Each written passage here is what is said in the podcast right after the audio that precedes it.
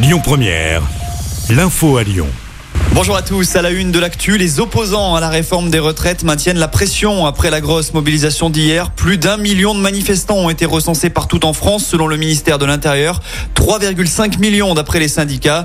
Chez nous, à Lyon, entre 22 000 et 55 000 personnes ont manifesté entre la manufacture des tabacs et la place Bellecour selon les sources. Affluence record d'après les chiffres de l'intersyndicale. À noter qu'une nouvelle journée de grève et de manifestation est prévue dès mardi prochain, le 28 mars. Conséquence de cette grogne qui ne faiblit pas partout dans le pays, Charles III reporte sa visite en France. Le monarque britannique était attendu dimanche soir pour ensuite passer plusieurs jours dans l'Hexagone. L'Elysée annonce donc le report de cette visite en raison surtout de la prochaine journée de mobilisation. En attendant les actions de la semaine prochaine, la grève, elle se poursuit à la SNCF où la situation s'améliore malgré tout. 3 TGV sur 4 en circulation, 3 TER sur 5 aujourd'hui. Dans les airs, 20% des vols sont annulés à l'aéroport de Lyon-Saint-Exupéry. Ce sera la même chose demain.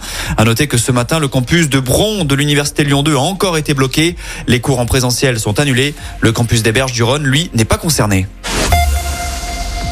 Le torchon brûle entre les écologistes de Lyon et la préfecture du Rhône. Europe Écologie Les Verts a publié un communiqué pour dénoncer, je cite, des violences policières inacceptables lors de la manifestation lyonnaise d'hier. Réaction immédiate de la préfète qui dénonce des propos inadmissibles. De telles déclarations ne sont pas dignes d'une formation politique. Fin de citation.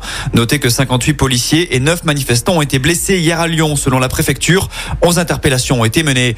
Dans l'actu local également, le Rhône est placé en vigilance jaune aux orages. La pluie est attendue partout dans le département cet après-midi midi.